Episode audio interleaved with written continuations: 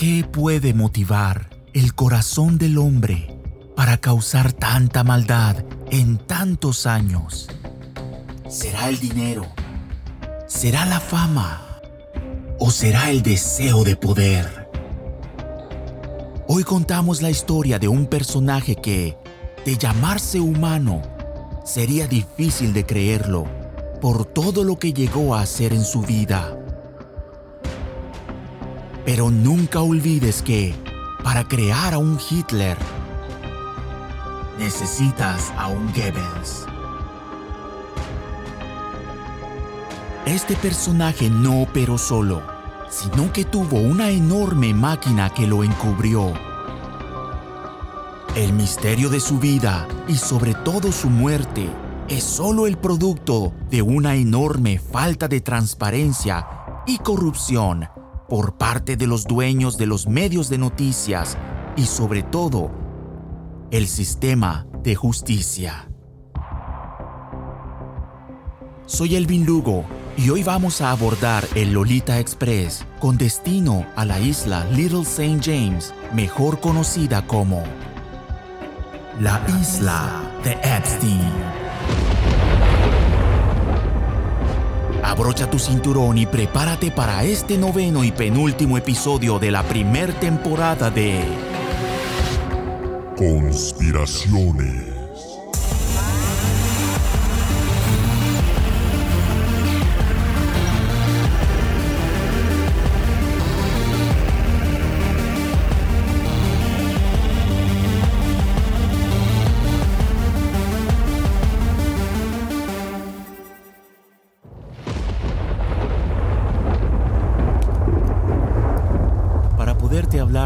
Isla, primero te tengo que hablar de su dueño, o de quién se cree ser el verdadero dueño hasta ahora.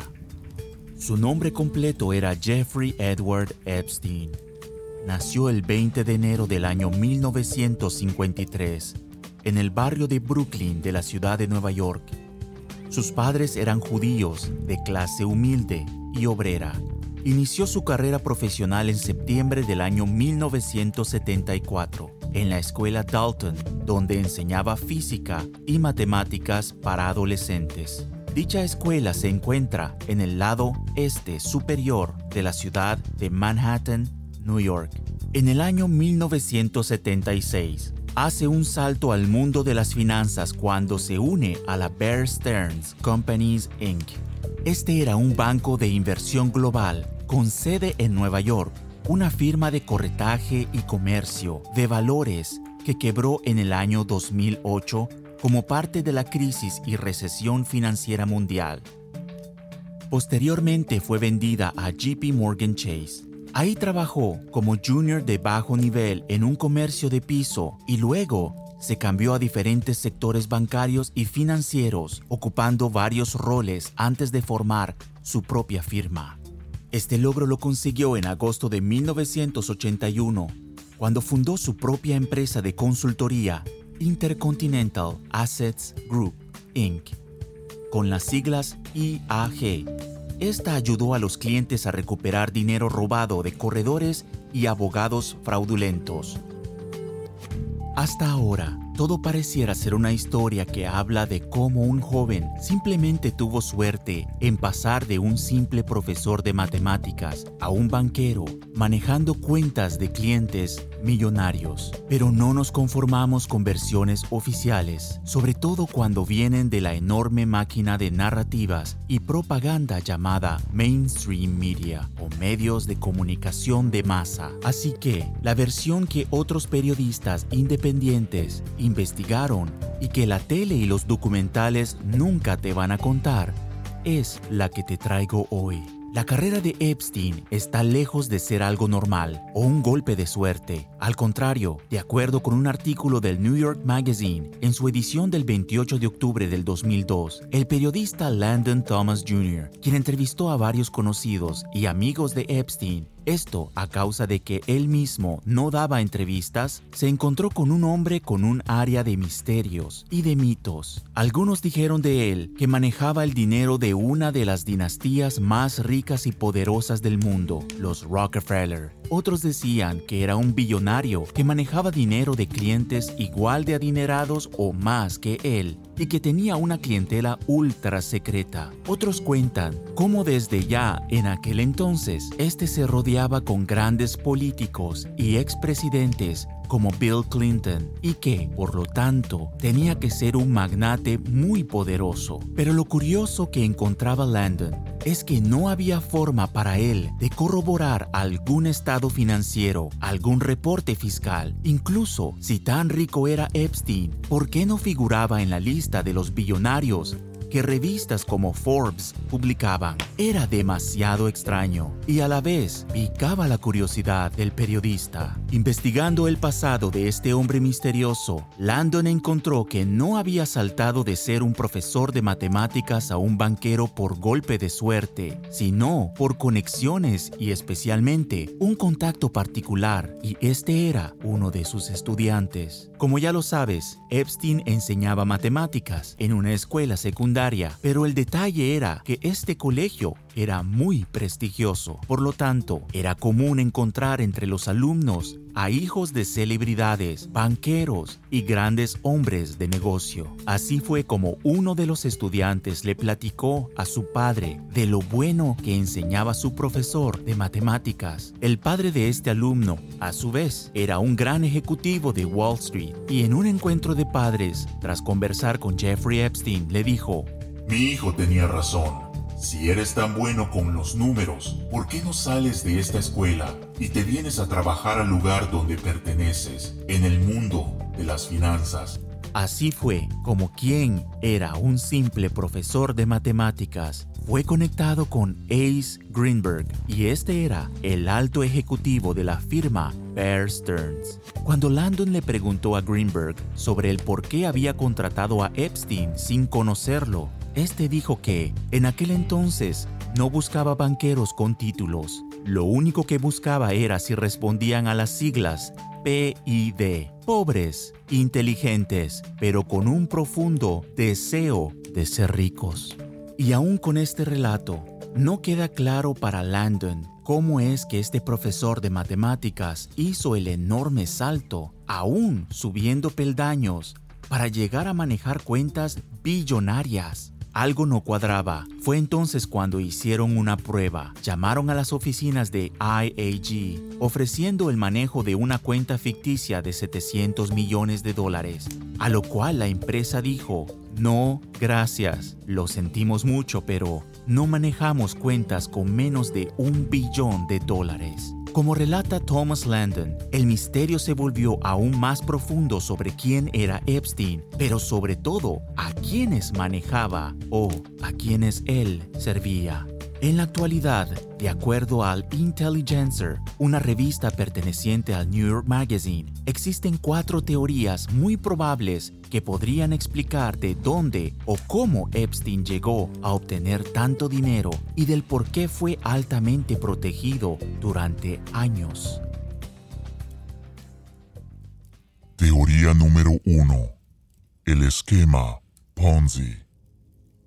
Se ha presentado la teoría de que Epstein manejaba una empresa basada en un esquema Ponzi y que este sería su posible fuente de riqueza. El esquema Ponzi es una operación fraudulenta de inversión que implica abonar lo máximo de inversores posibles. Luego, la ganancia procede de los intereses obtenidos del dinero de cada uno de estos nuevos inversores y no de la generación de ganancias genuinas. Es un sistema piramidal en el cual la única manera de repartir beneficios requiere que los participantes recomienden, capten y refieran a más clientes con el objetivo de que los nuevos participantes produzcan a su vez más beneficios a los participantes primarios o los que están arriba de dicha pirámide. En el 2009, cuando la revista Business Insider notó que varias señales de alerta apuntaban a un posible fraude similar al de Madoff, el campeón del fraude piramidal y del esquema Ponzi, empezaron a surgir fuertes rumores sobre la empresa IAG y cómo ésta podría estar involucrada en este mismo sistema. Siempre hubo un misterio con el secreto de su lista de clientes,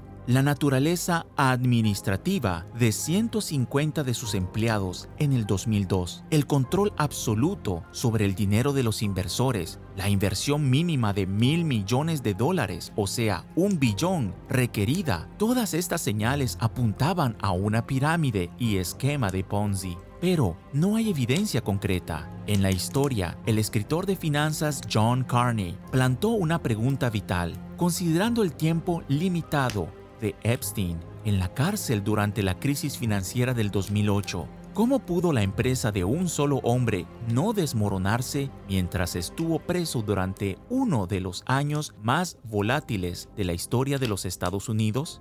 Además, uno de sus primeros empleadores en finanzas Steve Hoffenberg fue declarado culpable de ejecutar uno de los mayores esquemas Ponzi anteriores al de Madoff en la historia. Según la periodista Vicky Ward, Hoffenberg se hizo socio de Epstein en 1981, después de que este dejó Bear Stearns. Tiene una forma de meterse debajo de la piel, le dijeron a la periodista. Hoffenberg le pagaba a Epstein 25 mil dólares al mes por su trabajo como consultor para Towers Financial. Aunque Epstein ya se había ido mucho antes de que Hoffenberg se declarara culpable en 1994, cuando defraudó a los inversores por una suma de 450 millones de dólares. Durante años se ocultó de que tuviera participación en el caso Towers Financial, pero esto hasta el año 2018, cuando los accionistas presentaron una demanda colectiva en su contra por su presunto papel en el esquema Ponzi. En un caso que fue llevado por separado de el del estado de Nueva York en el 2018, Hoffenberg detalló y confirmó la supuesta participación de Epstein en aquella estafa a inicios de los 90. Teoría número 2. Chantaje.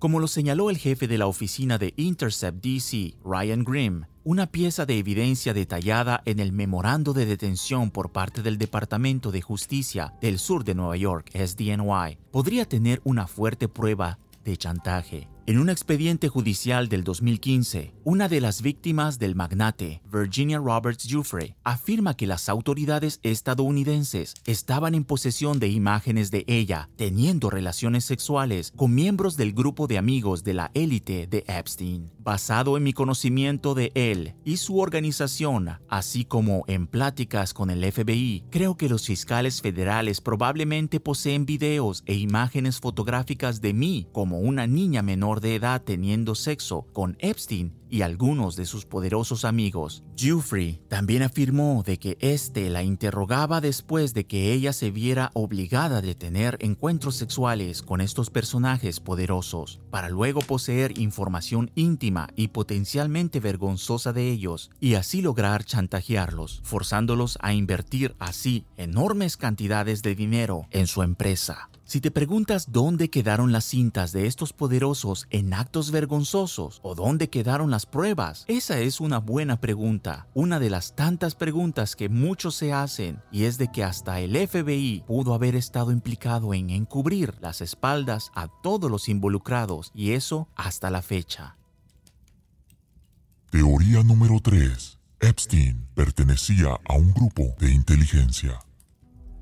Una de las citas más misteriosas de todo este lío adyacente a la conspiración proviene de Alexander Acosta, el ex secretario de Trabajo de los Estados Unidos, quien también se las arregló para que Epstein se saliera con las suyas en el año 2008, mientras Acosta era el abogado de los Estados Unidos. Según Vicky Ward, cuando Acosta estaba siendo entrevistado para el puesto de secretario de Trabajo, se le preguntó si su participación en el caso de Epstein sería un problema durante sus audiencias de confirmación. Acosta explicó que, en aquellos días llegó a tener una sola reunión sobre este caso y en esa oportunidad se vio forzado a cerrar el trato de no enjuiciamiento con uno de los abogados del magnate porque le habían dicho de que era mejor que no se metiera en problemas enjuiciándolo. Y esto ya que se encontraba en una posición muy delicada y comprometedora para el gobierno de los Estados Unidos. Según los abogados, él pertenecía a la inteligencia y pidieron a Acosta que lo dejara en paz.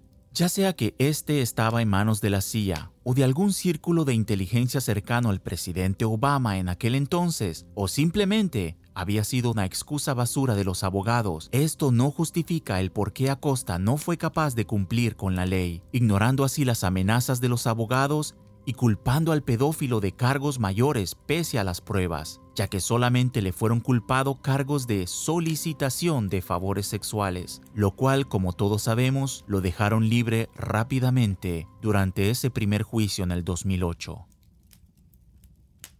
Teoría número 4. Esquemas fiscales extraterritoriales o lavado de dinero. Debido a que la riqueza de Epstein se mantiene en el extranjero y está envuelta en un misterio, algunos especulan que pudo haber ganado su dinero con planes fiscales o lavado de activos. De acuerdo con una teoría bien desarrollada y presentada en una cuenta de Twitter llamada Quantain, Jeffrey Epstein, después de haber chantajeado a su círculo social para que invirtieran con él, enviaba el efectivo en una cuenta en el extranjero para evitar impuestos. Lo que sí es notorio hasta hoy es de que hay muy poco papeleo sobre los fondos de este y de su empresa, lo cual podría indicar que los activos sí se movían en una plataforma en el extranjero y con fines de lavado de activo. ¿Qué podría revelar la próxima investigación? Debido a que se sabe muy poco sobre la riqueza de Epstein y su ambigua Financial Trust Company, a estas alturas prácticamente cualquier revelación ayudaría a arrojar luz sobre el agujero negro financiero que éste tras su muerte dejó. Pero debido a que la Unidad de Corrupción Pública, UCP, del Distrito Sur de Nueva York está manejando el caso, la probabilidad de un cargo financiero o relacionado con impuestos es mucho mayor que si estuviera a cargo otra rama de la Corte Madre. Gene Rossi, analista de juicios de Law and Crime, sugirió que la UCP podría brindar más flexibilidad en los cargos, incluido el lavado de dinero, la corrupción o los delitos relacionados con impuestos. La isla de Epstein. Le llaman la isla de las orgías de la pedofilia, del pecado, isla maldita, isla de las lolitas y hasta la isla del diablo, pero en los medios es mejor conocida como la isla de Epstein. Su nombre real es Little St. James Island y es una pequeña isla privada que forma parte de las Islas Vírgenes de los Estados Unidos. Está ubicada en el extremo suroriental de la gran isla de St. Thomas, en el distrito de St. Thomas Island. La isla mide entre 70 a 78 hectáreas y como ahora lo sabes, fue propiedad del delincuente sexual infantil estadounidense Jeffrey Epstein desde su adquisición en 1998 hasta su misteriosa muerte en el año 2019. Un dato muy curioso y que te sonará hasta perturbador, sobre todo si ya escuchaste el sexto episodio de esta serie que está intitulado hashtag Pizzagate es de que en la isla de Epstein hay una estatua, agárrate bien, de una pizza. Esta regularmente se traslada a diferentes lugares de la isla. Si aún no has escuchado el episodio sobre el escándalo del Pizzagate, te invito a hacerlo, ya que este te hará entender mejor el porqué de la simbología de la pizza en esta isla. Para un reportaje de Telemundo del 11 de julio del 2019, se entrevistó a varios habitantes de las Islas Vírgenes de los Estados Unidos, incluyendo a trabajadores costeños de Puerto Rico y los alrededores. Los locales admiten que la llamaban la isla de la pedofilia, pero eso se lo guardaban en silencio Nadie hablaba sobre lo que pasaba en ese callo del Caribe. Muchos incluso habían firmado contratos de confidencialidad que hasta el día de hoy sellan sus labios. Aunque el antiguo patrón cayó y fue preso y hasta murió, muchos de estos locales y ex empleados siguen guardando silencio por temor, como si las paredes pudieran oírlos. Poco a poco, han comenzado a contar la verdadera historia sobre lo que sucedía en la mansión de techos turquesa. En otras entrevistas con la agencia de noticias The Associated Press, algunos pobladores de St. Thomas confirmaron haber visto a niñas que el multimillonario Jeffrey Epstein y sus invitados llevaban a las habitaciones en su lujosa isla privada. Kevin Goodrich, un empleado de la isla y operador de transporte marítimo originario de St. Thomas, dijo, ese era nuestro rincón oscuro. Durante la construcción de la mansión, dijo Goodrich, que el magnate ya tenía cinco barcos con los que trasladaba a los trabajadores desde St. Thomas, al este de Puerto Rico, hasta su isla privada. En un día normal llegaban unas 200 personas, entre ellas un puñado de jovencitas, todas menores de edad o recién cumplidos sus 18 años. Cuando él estaba allí, era haz tu trabajo y encárgate de lo tuyo, recuerda Goodrich. El patrón era generoso, la paga no era nada mala y solía regalar la maquinaria vieja que quedaba y la madera que ya no necesitaba.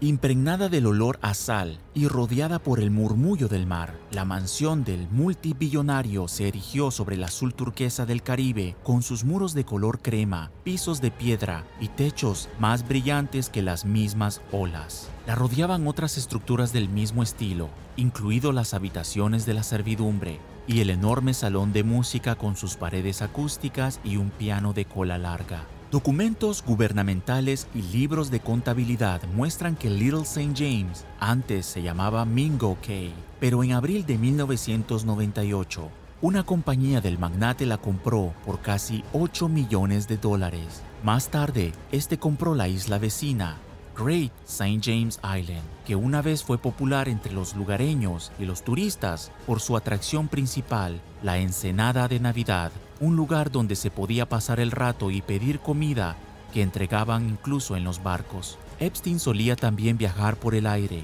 Los locales lo veían ir y venir del pequeño aeropuerto internacional de St. Thomas hacia la isla de St. James en su helicóptero negro, reportó The Associated Press. Pero también llegó a poseer su propio avión, al cual le bautizó el Lolita Express. El Lolita Express. Albergaba celebridades de primer nivel, magnates de la industria y líderes mundiales por igual. Pero ahora el jet privado de Jeffrey Epstein, apodado el Lolita Express porque supuestamente lo usó como un palacio volador para menores de edad, está acumulando polvo en un aeropuerto de Georgia, reporta el New York Post para su artículo publicado el 16 de agosto del 2020. Es un Boeing 727 y está estacionado en un área de almacenamiento a largo plazo en el aeropuerto Brunswick Golden Isles en el sureste de Georgia, a unas 70 millas al norte de Jacksonville, Florida. Esto, según un experto en aviación al que recientemente se le permitió abordar el infame avión. James McCloskey, un consultor de aviación de 53 años, le dijo al New York Post que la última vez que visitaron el jet fue en marzo del 2020 mientras trabajaba para Scroggins Aviation, una empresa con sede en Las Vegas que compra aviones y piezas de avión, especialmente para las filmaciones de películas. McCloskey aprovechó la oportunidad y tomó más de dos docenas de fotos del interior del avión. Estas revelan las sillas reclinables tapizadas en terciopelo. En estas se ven los sillones de dos plazas e incluso una famosa cama a bordo, donde se dice que el pedófilo y sus invitados tenían sexo y orgías con muchas menores de edad. Dijo que estar en el avión era como haber entrado a un burdel de lo más bajo. Cuando entras en el avión, parece que estás en un set de una película de los años 70. Todo tiende a ser una cama.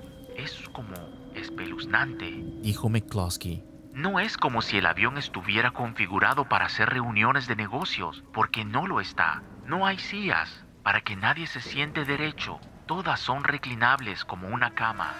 Añadió que el diseño interior parecía algo de la era disco. Te subes al avión Lolita Express y haces un viaje al pasado. Quiero decir, casi pensarías que Elvis Presley voló sobre esta cosa, porque es todo de terciopelo con colores rojos y brillantes. Al mismo tiempo comentó que estaba impresionado porque sabía que algunas de las personas más influyentes del mundo, incluyendo al expresidente Bill Clinton y otras celebridades, habían volado en el avión. Inicialmente traté de pensar en que estaba parado en un avión que había albergado a personajes de la realeza británica, presidentes, jefes de Estado, etc. Dijo McCloskey. El avión ha estado en el aeropuerto de Georgia durante unos 5 años y actualmente no tiene motores conectados. Un registro de su último vuelo muestra que el avión despegó de West Palm Beach, luego zigzagueó sobre Florida antes de aterrizar en el aeropuerto de Georgia, esto hace más de 4 años. El avión, que tiene el número de cola N98JE, estaba registrado anteriormente en una compañía de Delaware llamada Hege Inc., pero curiosamente su estado cambió a avión no registrado desde octubre del 2019, dos meses después de la muerte de Epstein. Por esta razón, algunos han formulado la teoría, aunque loca, pero muy posible, de que el magnate tras una muerte bastante extraña quizás no fue quien falleció, sino que otro cuerpo muy similar pudo haber sido puesto en su lugar, simulando su propio suicidio pero otros creen diferente, ya que afirman que sí murió, aunque en circunstancias raras, pero piensan que era necesario, ya que Epstein no era el dueño de estas empresas que manejaban billones de dólares de sus inversionistas, sino que solo era la cortina que tapaba a quienes realmente están detrás de una mega organización corrupta y una enorme red de pedofilia. Personalmente me inclino en pensar en la segunda teoría, y te contaré más adelante el por qué.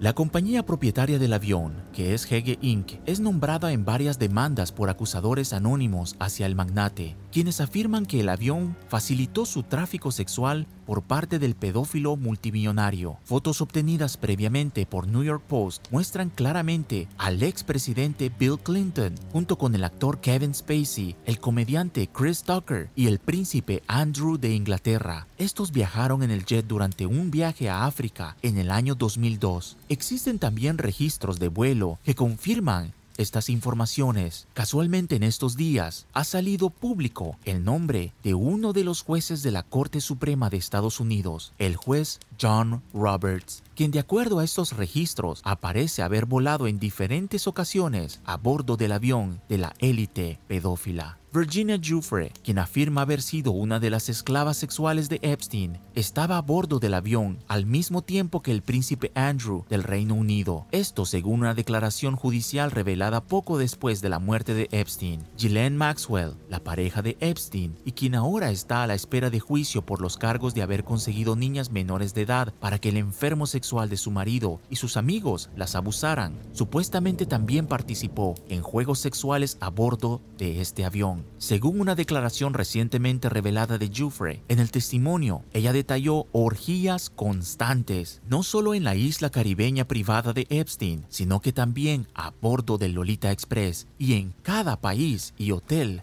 donde la llevaban. Agregó que tuvo relaciones sexuales con Maxwell, la pareja del magnate y hasta con prácticamente todos los empleados, invitados y amigos que subían al Lolita Express. Si vamos a hablar de dónde me violaron, tenemos que hablar de todos los países donde esto pasó, afirmó Jufre. Tenemos que tomar en cuenta que las violaciones eran constantes en el avión, lo que implica que esto sucedió en el espacio aéreo durante varios viajes internacionales. No importa dónde fuera el avión, siempre había abuso a bordo, dijo Jufre, bajo juramento en el año 2016, cuando se le preguntó dónde había tenido relaciones sexuales con tantas personas. Ella dijo, si quieres que te nombre países, la lista es incalculable, ya que pasaban violándome todo el tiempo, en cada vuelo, afirmó tristemente Virginia. Los horrores y rituales en la isla de Epstein. Si parte de lo que acabas de escuchar, de lo que sucedía a bordo del Lolita Express, te ha dejado sorprendido, espera escuchar parte de los diversos testimonios y relatos de ex empleados, en su mayoría anónimos, que afirmaron haber sido testigos de horrores e incluso de rituales satánicos que sobrepasan la comprensión humana. Alcancé a leer ciertos relatos que de ser contados en este podcast, muy probablemente me costarían la oportunidad de seguir hablando de estos temas por este medio y quedaría bloqueado, censurado de poder volver a hacer un podcast más. Al igual que con los temas anteriormente expuestos como el Pizzagate y Adrenocromo, la constancia y el patrón de rituales sádicos, perversos, involucrando a menores de edad, pareciera ser la fórmula que nunca puede hacer falta entre estas élites perversas y malvadas que siguen siendo protegidas por los sistemas de justicia a nivel internacional. Para describir el uso de la isla de Epstein, hay que primero separar los dos lugares principales donde los abusos ocurrían, y debemos entender que cada lugar en la isla tenía su clientela específica, o mejor dicho, su nivel de clientela. Por ejemplo, según los testimonios de Virginia Giuffre y Sarah Ransom, de quien hablaremos un poco más adelante, y el de otras chicas que estuvieron varias veces ahí en sus años de preadolescencia, aseguran que Epstein era muy detallista en cuanto al protocolo y hacer las cosas en el lugar apropiado para eso. Por ejemplo, la mansión de la cual te platicaba anteriormente era un lugar para relajarse y tener reuniones sociales. Virginia cuenta cómo ella y otras chicas entretenían a los invitados en la alberca donde, aunque ellas eran menores de edad, las cosas nunca pasaban más allá de lo social. Fue justamente en esta área que llegaron a estar personalidades como el científico Stephen Hawking, aún en su silla de ruedas, y políticos como Peter Mandelson, Bill Clinton o directores de cine como Woody Allen. El horror para estas chicas era no saber en qué momento un gesto de Sarah Kellen, la asistente de Ghislaine Maxwell, o bajo la orden del mismo Jeffrey Epstein, sería la señal para ellas entender que uno de los invitados deseaba llevarlas a la cama. Era ahí donde pasaba a una de las recámaras de la mansión. El horror para estas chicas era de no saber en qué momento un gesto de Sarah Kellen, la asistente de Ghislaine Maxwell, o bajo la misma orden del mismo Jeffrey Epstein. El horror para estas chicas era no saber en qué momento, estando en la alberca, recibirían un gesto de Sarah Kellen, la asistente de Ghislaine Maxwell, o incluso un gesto del mismo Jeffrey Epstein. Sería la señal para ellas entender que uno de los invitados pedía llevarlas a la cama. Era ahí donde pasaban a una de las recámaras de la mansión y donde las cosas muchas veces terminaban en orgías y consumo de drogas y alcohol. Contar esto ya de por sí es bastante perturbador y triste, sabiendo que estas chicas no estaban ahí por voluntad propia. Muchas personas juzgan mal cuando se trata de hablar de prostitución. Estas jóvenes, si un error cometieron, fue el de ser ingenuas, de lo cual tampoco se les puede culpar. Ghislaine Maxwell, la pareja del magnate, era experta en manipulación. Muchas de ellas se encontraban en esta red de prostitución por simplemente haber aceptado un trabajo o una oferta que Maxwell les proponía. Esto empezaba desde la residencia que ambos tuvieron durante varios años en Mar-a-Lago, Florida. Maxwell anunciaba trabajos de verano, en los cuales se les prometían una excelente paga por asistir y ayudar en unos supuestos preparativos para fiestas privadas de la pareja malévola, al igual que ofertas de modelaje. Lo que debía ser un trabajo o una oportunidad en el modelaje terminaba siendo sesiones de masajes a los invitados de Epstein y Maxwell. Luego, por lo regular, estas sesiones terminaban en manoseos y violaciones. Psicológicamente, está comprobado que una violación, aparte de infligir daños físicos, inflige en las víctimas daños severos emocionales y psicológicos. De hecho, la psicóloga Lorena Vara González cuenta en uno de sus artículos que, para la mayoría de las víctimas de violación, el sentimiento de culpabilidad que les inunda los hace extremadamente vulnerables a someterse a sus agresores. De manera que si el violador después de amenazas y culpabilidad le exige a la víctima de regresar, ésta obedece. Pareciera algo incomprensible, pero en muchos casos de abuso y de manipulación, de control mental, las víctimas vuelven a su agresor, y esto sin que se los exija. Es el estrés postraumático que las víctimas inconscientemente les hace crear hasta una nueva personalidad para escapar del shock que acaban de vivir.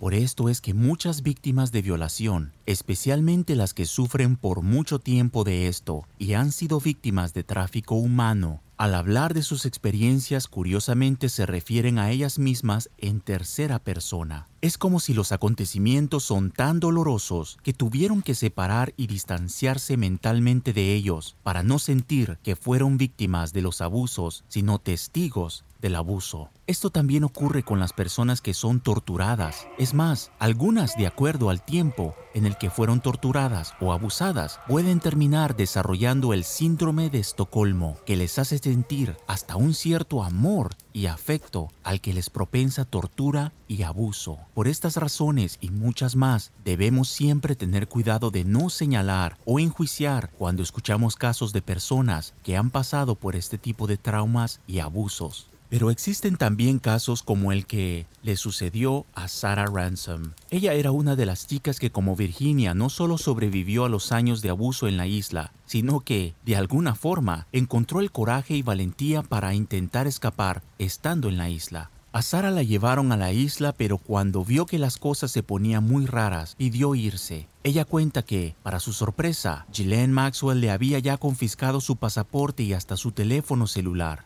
Fue entonces obligada a tener sexo con los invitados y fue violada tres veces en un mismo día. Durante la noche, Sara huyó de la mansión ya que temía ser asesinada. Una vez afuera, intentó alejarse nadando de la isla, pero para su sorpresa, ella cuenta que vio cómo las aguas estaban infestadas de tiburones. Sin embargo, esto no la hizo retroceder. Ella pensó que era preferible morir así que volver a ser violada o asesinada. Finalmente, en poco tiempo fue rastreada por un grupo de empleados de la isla que la buscaron y sacándola de las aguas, la llevaron de regreso. Sara cuenta que esa noche no hubo maltrato, ni reclamos, ni más violaciones. Extrañamente, Epstein solo le pidió disculpas y le dijo que para evitar ser violada le ofrecía trabajar para él contratando nuevas chicas, especialmente aquellas de Sudáfrica, su país de origen. Ella por supuesto se negó, pero no se los hizo saber hasta que, de regreso a la residencia de Epstein en Nueva York, Sara logró escapar. Esto sucedió en el año 2007 cuando ella tenía 22 años de edad. Sarah Ransom fue una entre las 24 mujeres que testificaron en contra de Epstein y que lo llevaron a ser puesto en prisión.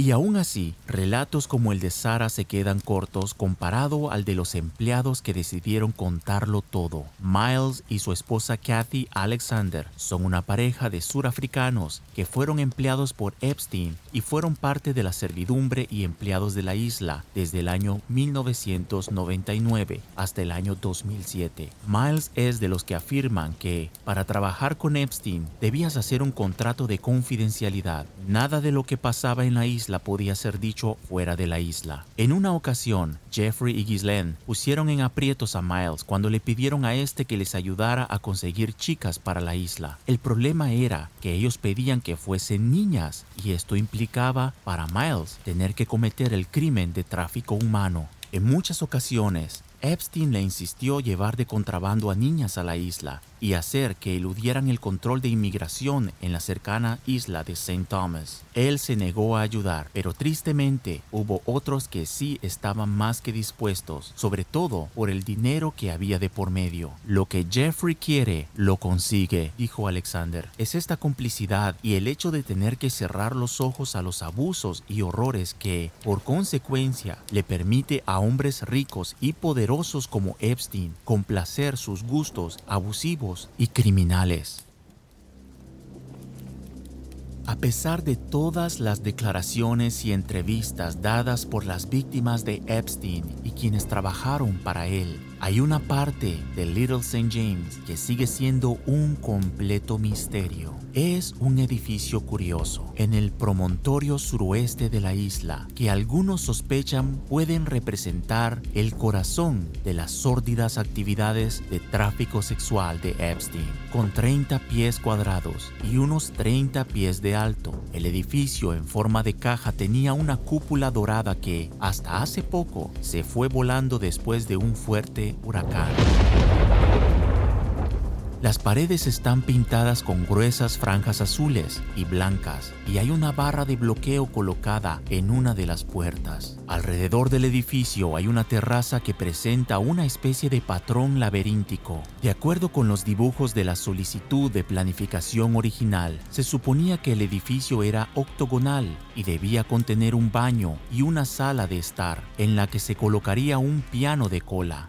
Entonces, ¿para qué era exactamente este curioso edificio? Y pequeño, recuerda que te hablé de la mansión. Este era el primer lugar donde habían abusos, pero sin querer quitarle gravedad a lo que sucedía en la mansión, esto no se compara a lo que sucedía en el segundo edificio o mejor dicho, debajo de este. A estas alturas no esperes a que te dé nombres, ya que los que alcanzaron testificar sobre lo que allí vieron y oyeron no tuvieron la valentía de hacerlo de forma pública o en un interrogatorio. Se cree que algunos de ellos quedaron tan traumados de lo que vieron que se han quitado la vida.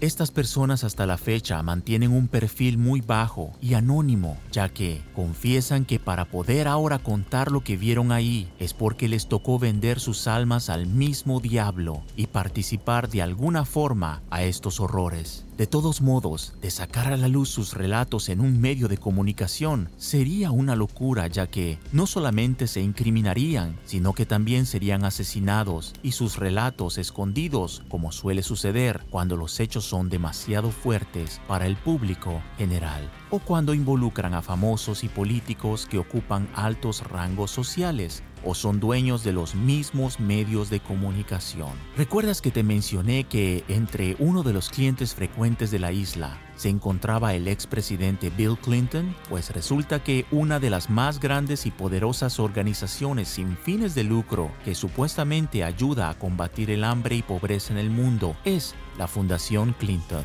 Esta fundación, valga la redundancia, fue fundada principalmente por Jeffrey Epstein, y Bill Clinton en el año 1997. Te sorprenderás al saber que uno de los que fue puesto para administrar esta fundación fue nada más y nada menos que John Podesta. Así es, nuestro amante y fanático extremo de pizzas fue el primer director y administrador de esta fundación. ¿Por qué es esto importante saberlo? Porque los empleados anónimos aseguran que era a través de los recursos que posee la Fundación Clinton que se podían traer a niños a la isla y a otros lugares como los Estados Unidos. Ya no estamos hablando de niñas adolescentes, estamos hablando de niños que son secuestrados de casas de orfanatos o simplemente son vendidos en países donde no hay control ni leyes que los protegen, y esto de diferentes partes del mundo. Sé que es mucho para procesar lo que voy a contarte, pero tú puedes luego investigarlo. Existe actualmente fuertes, muy fuertes rumores y acusaciones contra la empresa Evergreen que fabrica y facilita el transporte de contenedores con diferentes mercancías. La empresa Evergreen ha sido señalada y conectada con la Fundación Clinton después de que, en el año 2010, tras el terremoto en Haití, la Fundación Clinton donó grandes cantidades de dinero para reconstruir el país, pero una de las personas a cargo y que estaba conectada trabajando de cerca con la fundación, su nombre es Laura Silsby, también conocida como Laura Gaylor. Esta también fue la vicepresidenta de AlertSend, la empresa que facilita la tecnología para las alertas Amber, que son las alertas que recibimos en Norteamérica en nuestros celulares cuando un niño desaparece y está siendo activamente buscado en la zona. Pues resulta que, como una de las grandes casualidades de la vida, Laura Silsby fue encontrada culpable de tráfico de menores en Haití, lo que debía ser su trabajo de ayudar a reconstruir escuelas y centros de ayuda a niños, resultó ser una oportunidad para esta mujer conducir operaciones de tráfico de menores. Aunque los medios han guardado silencio al respecto, medios de Alemania ya han reportado los lazos entre Silsby y Hillary Clinton. Cuando Silsby fue hallada con las manos en la masa, la empresa que facilitó el movimiento de estos niños fue Evergreen. El nombre Evergreen, como casualidad también de la vida, era el nombre código de Hillary Clinton cuando ésta ocupaba su lugar como secretaria del Estado bajo la administración de Barack Obama. Uno de los ex empleados de la isla afirma haber sido testigo de la entrada de estos niños a la isla iban atados y eran llevados a este pequeño edificio blanco y azul con forma de templo egipcio pagano. Adentro, lo que muchos creían ser un pequeño cuarto resultó ser una entrada a un búnker subterráneo.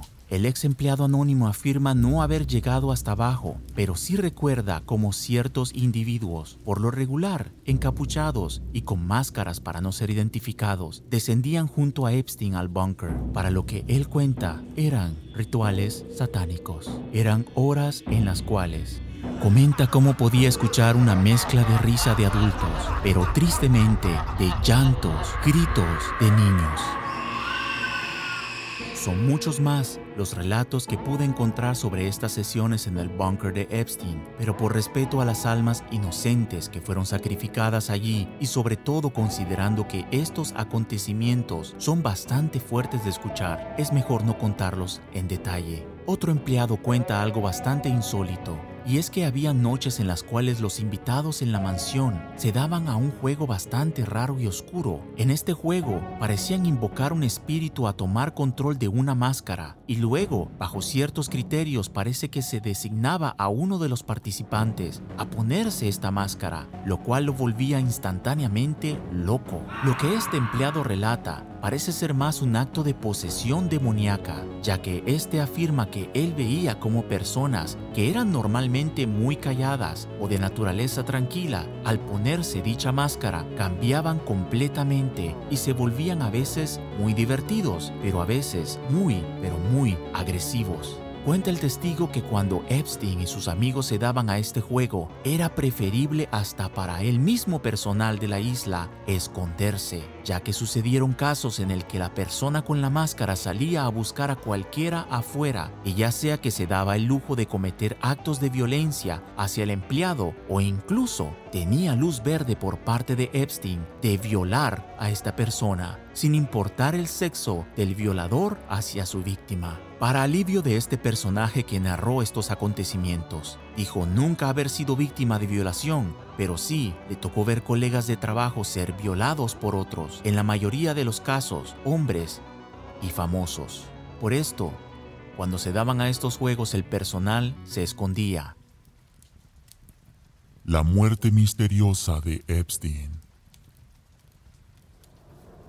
Son muchos los relatos algunos muy sórdidos de leer y escuchar sobre la isla de Epstein, pero en lo que todos concuerdan, en los diferentes foros en los cuales leí y investigué acerca de Epstein, es de que es muy poco probable que el FBI investigue realmente las pruebas y teorías. Primero porque la investigación lleva inevitablemente a reconocer culpable a personas, políticos, celebridades muy famosas de nuestra sociedad, es entonces mucho más fácil catalogarlo todo, aunque espeluznante, como simples teorías de conspiración que rodean Epstein. Y dado que la mayoría de los periódicos y los principales medios de comunicación aceptan obedientemente la aburrida historia oficial de que Epstein se suicidó ahorcándose en su celda de máxima seguridad cuando, por pura casualidad, los dos guardias se durmieron y las cámaras dejaron de funcionar, el hecho de que podría haber sido asesinado por orden de alguien muy importante que permanecerá sin nombre aquí se pasa por alto en silencio, como si la idea nunca se le hubiera ocurrido a nadie,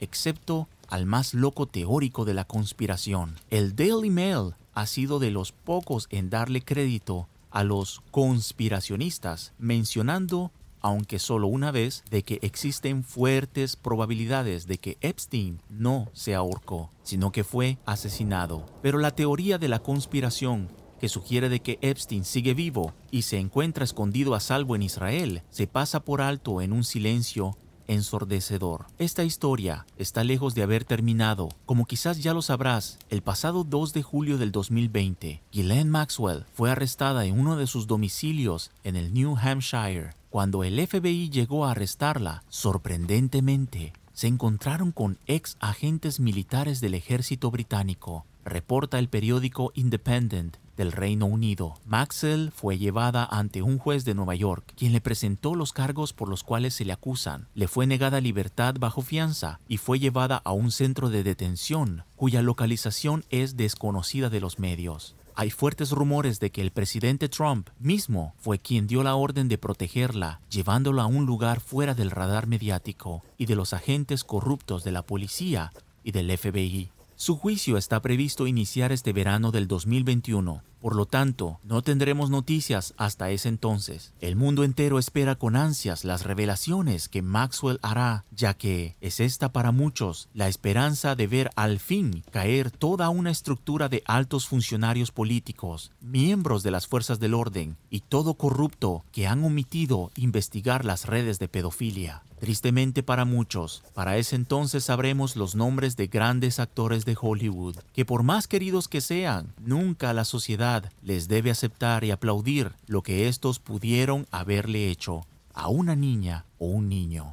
Te dije anteriormente que yo personalmente me inclinaba a pensar que la muerte de Epstein sí realmente sucedió. No era relevante ni para quienes él les escondiera secretos, ni para quienes con él habían invertido billones de dólares. Sigo creyendo en que Jeffrey Epstein fue un simple títere, como una figura que las élites se permitieron ensuciar, dejarlo ser enjuiciado y matarlo después de haberlo usado. Y es que resulta que el pasado mes de febrero del año 2020, más de 15 millones de dólares fueron transferidos a la cuenta de Epstein en los Estados Unidos para luego ser vaciadas y dejar tan solo medio millón. Ni siquiera la jueza Caroline Herman Purcell a cargo del caso logra entender y explicar cómo después de muerto logran hacer dichas transferencias en la cuenta. El simple hecho que esto haya sucedido me hace pensar sin lugar a dudas que Epstein nunca fue dueño de nada. Siempre fue el profesor de matemáticas, que terminó siendo parte de una élite que le construyó una fuerte reputación en los negocios, una vida de celebridad, pero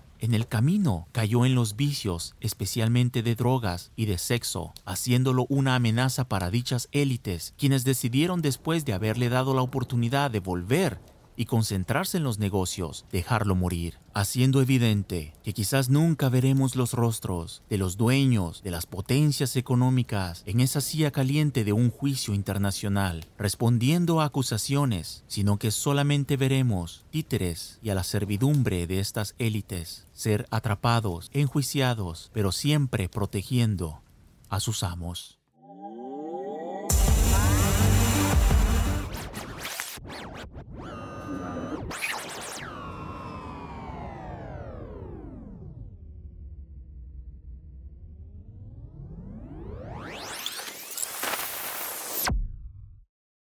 Señoras y señores, en el momento justo en el cual este podcast estaba siendo finalizado y listo para ser transmitidos a todos ustedes, Hoy lunes 28 de diciembre del 2020 salen dos noticias muy importantes y muy extrañas ligadas al caso de Epstein. La primera es que Fox News reporta la muerte de quien fue la última persona con quien Epstein habló y ese era su último compañero de celda. Su nombre era Efraín Reyes. Fue encontrado muerto en el apartamento de su madre en la ciudad de Nueva York. La causa de su muerte, COVID-19. 19. La sobrina fue entrevistada por unos reporteros. Ella afirma que su tío no tenía problemas de salud y le preguntaron si su tío alguna vez alcanzó a comentarle algo acerca de Epstein y si logró hablar con él. ¿Y qué fue lo que le dijo? Ella dice que su tío comentó que Epstein era un hombre muy reservado y no dijo más nada. Ahora, esta noticia, como casualidades de la vida, está acompañada de otro suceso también ligado al caso de Epstein, resulta que poco después de la muerte de Efraín Reyes, sale la noticia que la jueza Allison Nathan del distrito de Manhattan, New York, acaba de negarle la propuesta de los abogados de Ghislaine Maxwell de permitirle a su clienta el poder viajar a una nueva localidad en donde permanecería bajo arresto domiciliario con guardias y un monitor de desplazamiento. La propuesta estaba en espera desde hace semanas, comentan los abogados. Estos afirman que Ghislaine se encuentra en Nueva York, en un centro de detención de máxima seguridad. Ahora, ¿será que Ghislaine ha sido localizada y sabe que alguien la busca para silenciarla? ¿O ¿Será que al saberse la noticia del compañero de celda de Epstein, se están moviendo cartas debajo de la mesa que por ahora no podemos entender?